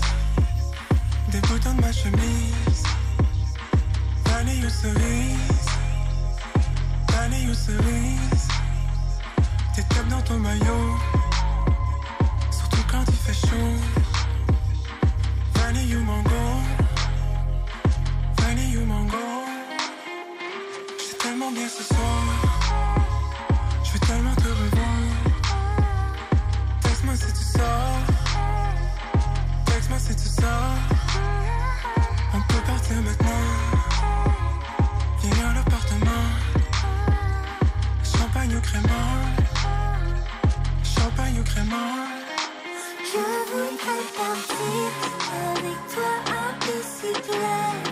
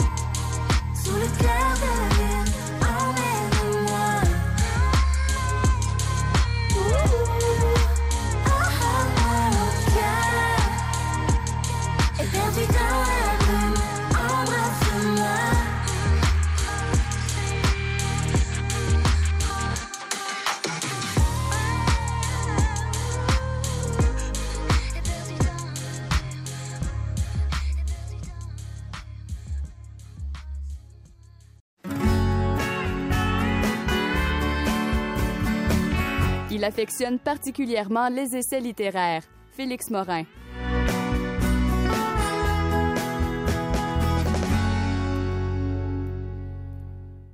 Félix Morin, bien le bonjour. Bonjour René. Félix, euh, c'est drôle, je ne suis pas surpris de votre choix cette semaine. Je dis ça comme ça, mais avec le, le titre, euh, disons que les gens vont sans doute vous reconnaître. là. Oui, Le mes der- amis vont me reconnaître beaucoup. Ouais, surtout. le dernier homme et la fin de la révolution Foucault après mai 68, signé Dean et euh, Zamora. Alors peut-être dans un premier temps nous situer sur les deux auteurs. Ben oui, en fait, Michel Dean et Daniel Zamora sont deux grands euh, commentateurs de Michel Foucault. Michel Dean est professeur de sociologie historique et politique. euh, c'est un théoricien aussi des sciences sociales. Il enseigne la gouvernance publique à la Copenhague Business euh, School. Et Daniel Zamora, lui, euh, dans le fond, est sociologue aussi, mais lui à Bruxelles et il publie, il a déjà publié chez Lux Éditeur un petit livre qui s'appelle Contre l'allocation universelle en 2016. Alors, comme je le disais, les gens vont vous reconnaître. Pas besoin de nous dire pourquoi vous voulez absolument nous parler de ce livre, de cet essai. Ben oui, parce qu'en fait, c'est un, euh, Michel Foucault, c'est un de mes auteurs sou- chouchous en sciences sociales. Et je pense que c'est vraiment important de le dire à nos auditrices et à nos auditeurs parce que, euh, dans le fond, j'ai pas vraiment aimé le livre de Michel Dean et Daniel Zamora. Euh, donc, euh, il me semble que c'est encore plus important de mettre euh, carte sur table pour que nos auditeurs soient en, en mesure de faire ce qu'on appelle la critique de la critique, c'est-à-dire de voir peut-être mes billets de confirmation à l'intérieur de cette critique. Bon, alors, parfait. Pour euh, commencer, peut-être nous rappeler euh, qui est Michel Foucault, parce qu'évidemment, C'est pas tout le monde qui le connaît. Ben, c'est ça. Et c'est ça. C'est pourtant c'est un des auteurs les plus cités euh, dans le monde. En 2014, c'était l'auteur le plus cité euh, en sciences sociales euh, dans le monde. Euh, dans le fond, c'est euh, un philosophe important de la deuxième moitié du 20e siècle qui avait une grande originalité dans son œuvre René. C'était que il utilisait l'histoire en philosophie. En fait, euh, il était historien pour les philosophes, philosophe pour les historiens. En tout cas, euh, Fou- Foucault faisait vraiment fi des découpages disciplinaires classiques à une époque qui était très classique dans ses découpages disciplinaires. Et il y avait aussi une autre grande particularité, c'était de, de toujours garder une forme de discontinuité importante dans son œuvre. bon là, Félix, vous allez euh, me situer, parce que le terme en question, là, c'est pas un terme utilisé souvent, discontinuité. Ben oui, c'est ce que- c'est qu'est-ce qui arrive en fait, René, c'est que souvent en philosophie, euh, on va dire qu'une œuvre euh, va gagner en force par sa cohérence, c'est-à-dire que de livre en livre, un philosophe euh, va chercher à, dans le fond, à, à toujours pousser un peu plus loin un concept, une Mhm. idée, une intuition. Euh, généralement, chaque philosophe, par contre, arrive à des apories, c'est-à-dire à des cul-de-sac d'une certaine manière, et est obligé à un moment donné d'avoir une rupture majeure dans son œuvre où est-ce qu'il se rend compte de quelque chose. Ok. Or, chez Foucault, dès qu'on l'a un peu lu, on se rend compte que la seule chose qui fait un peu unité euh, dans son œuvre, ben, en fait, c'est son nom. En fait, c'est le fait que ce soit Michel Foucault qui l'a écrit. Euh, souvent, euh, par exemple, si je prends juste la question de qui est centrale pour justement même parler du livre, la question centrale de l'œuvre de Michel Foucault, c'est le pouvoir. Dans son, un son premier grand livre, L'histoire de la folie, il va dire dire que le pouvoir, c'est quelque chose qui trace des frontières, par exemple entre vrai, le faux, la raison ou la folie. Euh, dans le fond, le pouvoir pour Foucault dans ce livre-là, c'est un pouvoir qui contraint les individus à faire des choses. C'est un pouvoir que même, je te dirais que c'est pas mal la conception classique qu'on a du pouvoir. C'est ce qui nous empêche de faire quelque chose. À la fin de sa vie, en 84, euh, quelques temps avant de mourir, paraît le deuxième tome de son histoire de la sexualité, qui s'appelle L'usage des plaisirs. Tout d'un coup, le pouvoir a un autre- une autre définition. Euh, tout d'un coup, le pouvoir, c'est quelque chose qui crée des, individus, des individus, des subjectivités. Euh, que- le pouvoir, c'est quelque chose qui va produire des choses. Ça veut dire que là, on voit qu'il y a une cassure importante entre les deux concepts. C'est-à-dire Ben qu'au lieu de... Et, mais ça, on pourrait faire ça à peu près avec l'entièreté des concepts de son œuvre. On pourrait même dire que des fois, certains concepts même disparaissent, puis on comprenne pas, on comprend pas pourquoi ils les réutilisent plus. Euh, si Michel Foucault, en fait, euh, comme disait le beau documentaire de François Caillat que vous pouvez écouter sur YouTube, euh, Foucault, des fois, on a l'impression qu'il joue des fois un peu contre lui-même. Bon, parlez-moi maintenant du sujet du livre que vous n'avez pas aimé particulièrement, Ben même non, si vous êtes puis, un adepte de Foucault. Eh, mais j'aurais tellement aimé ça l'aimer parce que j'aime ça. euh, tu le sais, René, parce qu'on se parle euh, quelques fois. Ben oui. J'aime beaucoup lire des livres euh, qui, avec lesquels je suis pas d'accord avec les thèses. Mhm. Puis je me suis dit, ah, un livre qui critique mon auteur préféré, ça serait merveilleux. Donc, le livre, euh, quel est le sujet du livre? Il parle surtout de la dernière décennie de la vie de Michel Foucault, mais surtout, de son cours de 1978-79 au Collège de France, s'appelle Naissance de la biopolitique. Il s'agit certainement du cours de Foucault le plus discuté dans le monde parce que euh, à ce moment-là, en 78, alors que Thatcher n'est même pas euh, dans les pensées du monde en Angleterre, il découvre la tradition libérale. Mais à cette époque-là, il faut le savoir, la tradition néolibérale euh, est peu connu, peu critiqué. Et euh, dans le fond, euh, c'est un univers théorique, mais c'est pas encore un univers de pratique. Et là, Foucault tombe dedans. Il est supposé juste faire le deuxième cours là-dessus. Finalement, va faire l'année au grand complet. Donc, naissance de la biopolitique, je vous annonce que c'est un des pires titres qu'il n'y a pas, parce qu'il n'a jamais parlé de biopolitique dans ce cours-là. Il fallait qu'il donne le titre un an d'avance. C'est ce que ça donne. Mais Foucault s'est fait happer par cet objet des sciences sociales qui est le néolibéralisme. Bon, là, vous avez dit que c'était le cours le plus discuté euh, de Foucault. Pourquoi? Parce que, en fait, c'est super simple, René. C'est que même si Foucault est un auteur euh, clairement de gauche, euh, on ne sait pas trop trop sa position vis-à-vis du néolibéralisme, ce qui est un peu étonnant aujourd'hui parce Ben que oui. nous autres, on a comme l'impression que ça devrait être clair. Il y a des auteurs comme majeurs comme Wendy Brown ou les auteurs d'Ardo et Laval en France qui pensent que c'est une, une critique importante du néolibéralisme ou du moins qui donnent des instruments critiques puissants. D'autres auteurs comme Serge Audier vont dire qu'il était séduit par le néolibéralisme et que sensiblement Foucault l'aurait défendu s'il avait vécu après 1984. Et finalement, tu as même un sociologue français et philosophe comme Geoffroy de la Gannerie qui, dans son livre euh, sur, euh, la, sur la dernière leçon de Michel Foucault, il va dire que oui, Foucault était séduit par le néolibéralisme, mais à l'époque, il voyait ça comme un foyer d'imagination pour passer une gauche plus libertaire. Alors, on se rend compte qu'il y a une pluralité euh, de lecture du- Ben oui. de ce cours-là qui est assez importante. Bon, alors, quel, de quel côté euh, ont penché Dean et euh, Zamora? Ben, du côté eux gauche ou du côté droit? Euh, mais en fait, eux, ils le mettent à droite. Ils sont Ah ouais, vraiment plus du côté de Serge Audier. Euh, ils critiquent vivement, dès le début du livre, euh, dans le fond, toute l'occultation en France. euh, puis je dirais que c'est valide chez certains Foucaldiens au Québec. Là, euh, dans le fond, de l'adhésion possible de Foucault au néolibéralisme. Il y a- il y a une espèce de... À gauche, on essaie de dire que Foucault ne pourrait pas être néolibéral. C'est-à-dire qu'on ne pense pas assez, selon eux, la question. Ah, je trouve quand même que c'est un peu faux parce que, comme je l'ai dit, il y a Serge Audier qui l'a fait, puis qui l'a très très bien fait dans de nombreux livres. Puis il y a aussi Geoffroy de la Gannerie, comme je l'ai dit, qui l'a fait. C'est-à-dire que euh, pour eux autres, euh, dans le fond, il explique que la tradition libérale est un, est un peu trop complaisante et non exhaustive. C'est une critique d'ailleurs qu'ils vont faire aussi à la Gannerie. Ils vont dire Ah, ben, il est- la Gannerie va, il va, il va présenter le néolibéralisme un peu trop euh, de manière complaisante, puis c'est ça, pas de manière assez exhaustive. Euh, ils vont aussi dire que Foucault, dans le fond, ne fait pas non, fait non- pas non plus une critique très, très exhaustive. Dans le moins, il n'avait pas fait le tour de toute la tradition libérale dans, dans son cours. Or, il me semble que c'est une drôle de critique à la Gannerie parce que la Gannerie essaie de travailler les sources de Foucault, puis ensuite, il reproche à la Gannerie ce qu'il reproche à Foucault. Donc, il me semble toujours qu'il y a une espèce de jeu étrange dans la critique pour essayer de se séparer des thèses de, de Geoffroy de la Gannerie, alors que dans les faits, ils sont assez d'accord euh, dans le fond, quand tu lis le livre, avec les thèses de la Gannerie, qui était que Foucault est resté à gauche dans sa lecture du néolibéralisme, mais lui, vu qu'il venait de découvrir cette belle grosse talle euh, de théoriciens euh, multiples et divers, mais lui, il a dit Ah, mais il y a peut-être des choses que je pourrais aller piller pour aller à gauche. Sauf que eux, ils rajoutent une chose que la Gannerie ne dit c'est que pour eux, c'est ce qui a tué l'idée de révolution à gauche. C'est-à-dire que Pour eux autres, Foucault est responsable avec une série d'autres auteurs euh, du fait que dans les années 80, mais la gauche est à peu près disparue du paysage français. Puis c'est là qu'on a vu justement cette montée-là du néolibéralisme. Mon Dieu, mais est-ce que ça me semble un peu tronqué là, comme euh, lecture du cours là, et des événements, non? Mais c'est, en fait, c'est assez difficile à dire. euh, ben, moi, moi, je trouve que oui. là. Après avoir lu, parce que moi, je suis allé lire, après avoir lu ce livre-là, je suis Ouais. allé relire le cours Naissance de la biopolitique, Ouais. parce que, premièrement, c'était pas très, très plate pour moi de le faire, puis euh, parce que ça me faisait plaisir. Mais je te dirais que c'est ça, c'est que euh, Foucault, ma lecture de, de Foucault, c'est clairement Foucault, il est fasciné par le néolibéralisme. Lui, il vient de découvrir quelque chose. Puis là-dessus, je pense que n'importe quel intellectuel qui découvre un courant de pensée peut euh, savoir comment il sent. Il est fasciné. euh, lui, il explore, il spécule, dans le fond, sur le néolibéralisme et il en voit beaucoup de potentialités euh, critiques. Il est critique par moment aussi de la, tradition, mais aussi, des fois, il découvre des choses qui pourraient permettre de penser ce que lui appelle dans le cours une gauche non autoritaire. Par contre, il n'y a pas la perspective que nous, on a sur le sujet. Pour lui, c'est pas encore quelque chose qui s'est déployé dans l'histoire comme Ouais, nous, on l'a. vrai, ouais. Ça veut dire qu'il ne... Puis il en a jamais reparlé ensuite. Ça veut dire que moi, je trouve ça assez difficile, euh, dans le fond, euh, de savoir ce qu'il pensait exactement, Michel Foucault.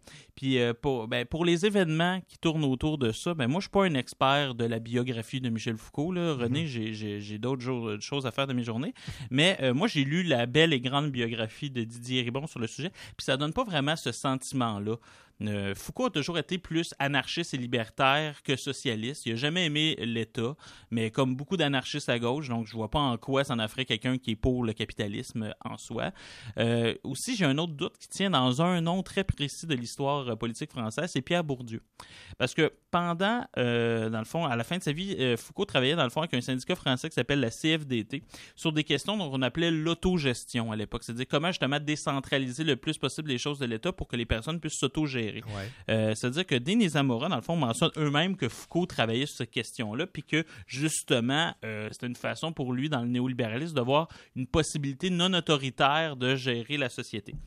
Mais Bourdieu, qui était euh, pendant toutes les années 90 le gars qui s'est battu contre le néolibéralisme là, en France, là, même jusqu'à en perdre de la crédibilité intellectuelle, ok, travaillait justement à ces questions-là avec Michel Foucault et la CFDT. Il prévoyait même écrire un livre sur la situation sociale en France avec d'autres spécialistes à ce moment-là. Donc, on dirait que le fait d'avoir fait ça ne me permet pas de déduire nécessairement qu'il serait devenu néolibéral à cause de ça. Donc, conclusion, vous êtes un peu inconfortable vis-à-vis ce qui est euh, ce qui est dit en fait dans cet essai, le, dernier homme et la fin de la révolution Foucault après mai 68. Ben oui, c'est, je, je te dirais que c'est exactement ça, René. Puis euh, je veux dire, euh, moi j'ai fait beaucoup de recherches après parce que je connaissais pas Dean et Zamora tant que ça. Finalement, j'ai réalisé qu'ils ont écrit là, mais là-dessus mais une pléthore d'articles et de livres. Et à un moment donné, je suis tombé sur un, un chercheur postdoctorant, Frieder Vorgelmann, qui écrit un article qui s'appelle Reading Practice How to Read Foucault sur les deux sur deux livres, dans le fond, un de Dean et un de Zamora dans le même article. Donc j'ai fait comme c'est intéressant pour même me rendre compte que euh, le livre est allé chercher plusieurs morceaux qui ont déjà écrit dans des articles. Euh, c'est la question qu'il faudrait se poser avec Foucault, c'est comment on le lit, nous, et Ouais. comment lui lisait. Les, textes, parce que c'est quand même deux questions qui sont fondamentales, surtout pour un cours comme ça où est-ce qu'on n'est pas sûr de comment euh, il était. C'est-à-dire comment nous on lit Foucault, mais euh, dans le fond, c'est euh, eux, j'ai l'impression qu'ils citent beaucoup dans l'optique de supporter ces idées par moment, certains moments du cours, ils sont allés chercher des parties du cours, mais ils tronquent de d'autres paragraphes. Ils enlèvent la phrase du paragraphe pour le faire, dans le fond, dire un peu comme la chose suivante, c'est citer, c'est aimer. Ben non. En fait, dès qu'on on peut faire beaucoup de reproches à Foucault là, dans la vie, là, je pense, puis moi j'en j'en fais plusieurs, mais il sait pas c'est quoi le néolibéralisme à l'époque, en 78. Puis euh, c'est un peu de mauvaise foi, je dirais, de lui dire que parce qu'il cite les auteurs, euh, puis qu'il a- qu'il a l'air d'être fasciné, mais de lui faire dire comme s'il adhérait. Non, il découvre à cette époque-là les choses. Alors dire oui, il va citer directement des auteurs, mais ça veut absolument pas dire qu'il les aime. Ben, ça me semble pas correct. ça. Mais ça me semble moyen. C'est des fois c'est souvent discutable aussi. Euh, pour euh, pour ce qui est de comment lisait Foucault, ben une- dès que tu as lu un peu Foucault, il me semble là, que tu te rends compte que Foucault, ce il y avait une chose qu'il faisait souvent, c'est trahir les auteurs qu'il lisait. C'est-à-dire que ou si on veut être foucaldien, on dit qu'il foucaldisait les auteurs. ok? Donc d'une certaine manière, il y avait son propre Nietzsche, son propre Kant, son propre Bachelor, son propre Marx. En ce sens, je vois pas pourquoi il ferait différent avec le néolibéralisme. Les marxistes, pendant des années, ils ont dit qu'ils n'étaient pas capables de lire Marx comme du monde. D'ailleurs, Denis Zamora, je pense qu'ils font partie de cette tradition-là. Puis, Ils sont très rapides justement pour critiquer la qualité de lecture de Foucault, mais tout d'un coup, pour le néolibéralisme, Foucault aurait tout compris, aurait tout bien lu et donc automatiquement aurait adhéré. Euh, il me semble que c'est un peu malhonnête intellectuellement. Puis euh, ma théorie au cœur du livre, c'est que dans le fond, Foucault a ce qu'on appelle une théorie non normative du pouvoir, c'est-à-dire que lui, il veut pas dire que les pouvoirs est bon ou mauvais, il va juste dire que le pouvoir c'est ça, puis qu'il n'y a pas de dehors du pouvoir. Puis ça, les marxistes et une partie de la gauche lui ont jamais par- euh, pardonné de pas avoir, de pas dire que ça c'était le bien et que ça c'était le mal, et que dans le fond, dans- écoute, à la fin du chapitre, là, je te jure, là, le cinquième chapitre, avant la conclusion, il y a 40 pages dans ce chapitre-là, et il y en a 20 où est-ce qu'il parle pas du tout de Foucault. De suite, là. Ça veut dire que tu te dis, mais de quoi qu'il parle? Ben, Mhm. il parle, dans le fond, de tout ce qu'il aime pas dans le monde contemporain. Un peu comme si le Foucault post-68 était responsable de tout ça. Ben oui. Euh, de tout un lignage qui nous a mené à la fin du monde dans lequel nous sommes. C'est beaucoup mettre sur les épaules d'un auteur. là. Surtout que si on prend tous les auteurs contemporains qui citent Foucault, sont tous à gauche et à peu près tous contre le néolibéralisme, donc je vois pas comment il pourrait être si responsable que ça. Ensuite, il cite abondamment un article euh, euh, une, rencontre avec François euh, Val, un très très proche de Foucault à l'époque, c'est même son assistant de recherche, qui lui est devenu un néolibéral assumé. Euh, il cite beaucoup de choses euh, sur lui, des articles. Pourtant, en 2014, François Valls, euh, dans la revue des sciences humaines, donnait une longue entrevue pour célébrer le 30e anniversaire de la mort de Foucault, dans lequel il disait triste, très, cru- très précisément que selon lui, Foucault n'a jamais été néolibéral, puis que dans le fond, c'était un maître à penser qui permettait à tous ses élèves de penser ce qu'ils voulaient. Puis que dans le fond, c'est lui, il, lui- il lui a autorisé à penser le néolibéralisme parce que justement, Foucault ne disait pas quoi faire au monde. C'est pour ça que toutes les émules de Foucault sont si différents. Euh, donc, euh, ça, il le cite pas parce que bien sûr, ça viendrait pas mal amocher la thèse principale du livre. Euh, dans le fond, pour moi, c'est un livre qui est, comme on dit, à thèse, euh, plus dirigé que démontré. Euh, Puis si vous voulez lire un vrai bon livre sur Foucault, le néolibéralisme, qui le critique, qui s'attaque vraiment à ce que Foucault fait, mais moi, je vous conseille de lire de Serge Audet, Penser le néolibéralisme. Ça, c'est un bon livre. Ça, ça m'a fait douter des positions de Foucault. Et l'analyse est fine. Puis au lieu de travailler sur la vie de Michel Foucault et quelques entrevues qu'il a déjà données dans sa vie, ben, il travaille son œuvre. Puis ça, c'est beaucoup plus parlant et, je te dirais, méthodologiquement honnête. Le dernier homme et la fin de la Révolution, Foucault après mai 68, vu par euh, Félix Morin et euh, analysé et surtout euh, critiqué. Rappelez-moi l'éditeur. C'est Lux Éditeur. euh, ah, donc, euh, puis en plus, ce qui est intéressant, c'est que plein d'auteurs euh, très foucaldiens, dont Dardo Laval, sont aussi édités chez Lux Éditeur. Donc, en fait, moi, je trouve que c'est une belle euh, force chez un auteur d'avoir des auteurs qui sont autant pas d'accord. Merci beaucoup, Félix. Merci, René. J'ai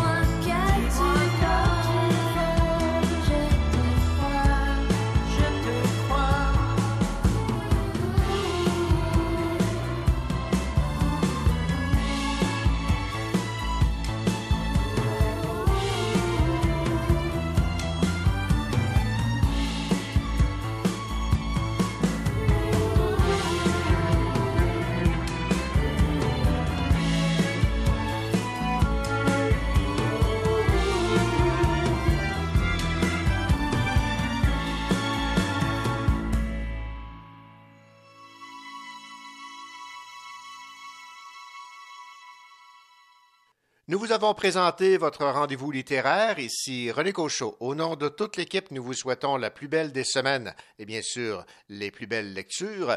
La semaine prochaine, un entretien avec l'auteur de Val des Sources, Valérie Brault, qui signe un roman aux éditions de l'Apothéose qui traite de violence conjugale. La chronique également de Billy Robinson, notre libraire de la librairie de Verdun. D'autres chroniques et d'autres entrevues également au menu la semaine prochaine. Au revoir.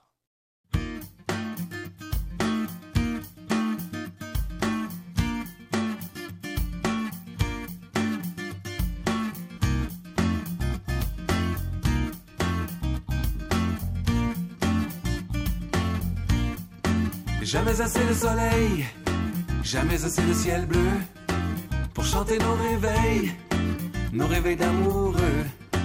Et pour chanter les merveilles aïe, aïe, qui brillent dans tes yeux.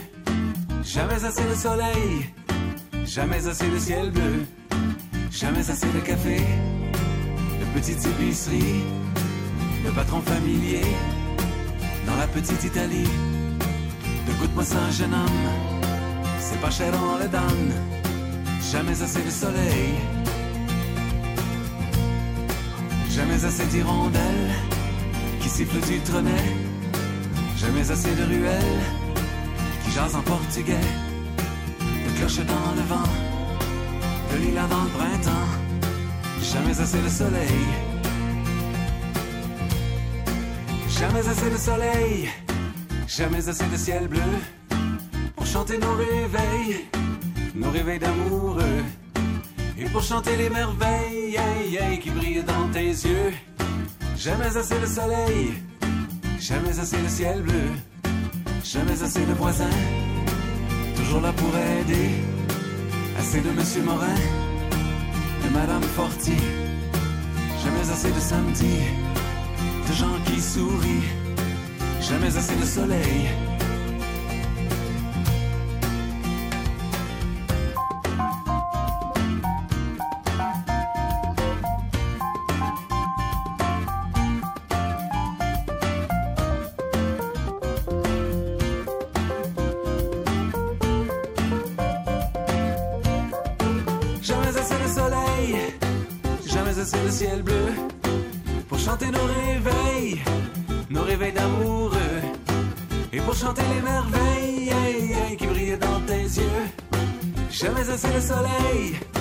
Jamais assez de ciel bleu. Jamais assez de soleil.